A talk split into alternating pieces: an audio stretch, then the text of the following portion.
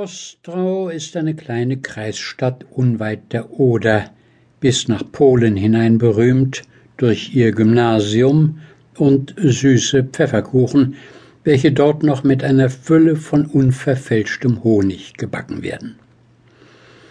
In diesem altväterischen Orte lebte vor einer Reihe von Jahren der königliche Kalkulator Wohlfahrt, der für seinen König schwärmte seine Mitmenschen, mit Ausnahme von zwei Ostrauer Spitzbuben und einem groben Strumpfwirker, herzlich liebte und in seiner sauern Amtstätigkeit viele Veranlassung zu heimlicher Freude und zu demütigem Stolze fand. Er hatte spät geheiratet, bewohnte mit seiner Frau ein kleines Haus und hielt den kleinen Garten eigenhändig in Ordnung. Leider blieb diese glückliche Ehe durch mehrere Jahre kinderlos. Endlich begab es sich, dass die Frau Kalkulatorin ihre weißbaumwollene Bettgardine mit einer breiten Krause und zwei großen Quasten verzierte und unter der höchsten Billigung aller Freundinnen auf einige Wochen dahinter verschwand, gerade nachdem sie die letzte Falte zurechtgestrichen und sich überzeugt hatte, dass die Gardine von untadelhafter Wäsche war. Hinter der weißen Gardine wurde der Held dieser Erzählung geboren.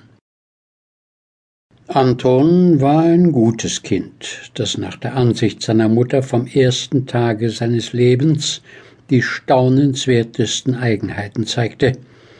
abgesehen davon, dass er sich lange Zeit nicht entschließen konnte, die Speisen mit der Höhlung des Löffels zu fassen, sondern hartnäckig die Ansicht festhielt, dass der Griff dazu geeigneter sei, und abgesehen davon, dass er eine unerklärliche Vorliebe für die Trottel auf dem schwarzen Käppchen seines Vaters zeigte und das Käppchen mit Hilfe des Kindermädchens alle Tage heimlich vom Kopf des Vaters abhob und ihm lachend wieder aufsetzte, erwies er sich auch bei wichtigerer Gelegenheit als sein einziges Kind, das noch nie dagewesen. Er war am Abend sehr schwer ins Bett zu bringen und bat, wenn die Abendglocke läutete, manchmal mit gefalteten Händen, ihn noch umherlaufen zu lassen.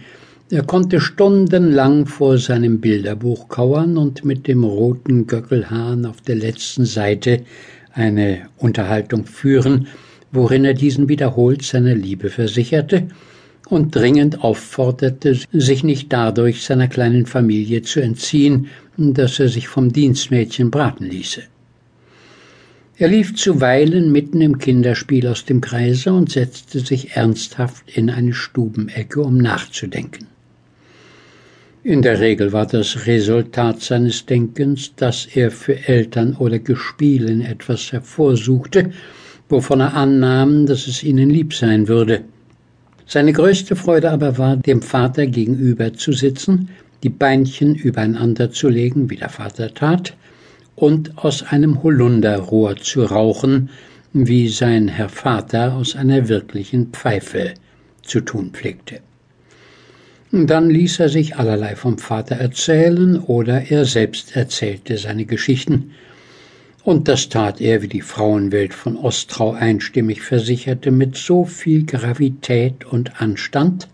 dass er bis auf die blauen Augen und sein blühendes Kindergesicht vollkommen aussah wie ein kleiner Herr im Staatsdienst. Unartig war er so selten, dass der Teil des weiblichen Ostraus, welcher einer düstern Auffassung des Erdenlebens geneigt war, lange zweifelte, ob ein solches Kind heranwachsen könne, bis Anton endlich einmal den Sohn des Landrats auf offener Straße durchprügelte und durch diese Untat seine Aussichten auf das Himmelreich in eine behagliche Ferne zurückhämmerte. Kurz, er war ein so ungewöhnlicher Knabe, wie nur jedes einzige Kind warmherziger Eltern gewesen ist. Auch in der Bürgerschule und später auf dem Gymnasium wurde er ein Muster für andere und ein Stolz seiner Familie. Und da der Zeichenlehrer behauptete, Anton müsse Maler werden, und der Ordinarius von Tertia dem Vater riet, ihn Philologie studieren zu lassen, so wäre der Knabe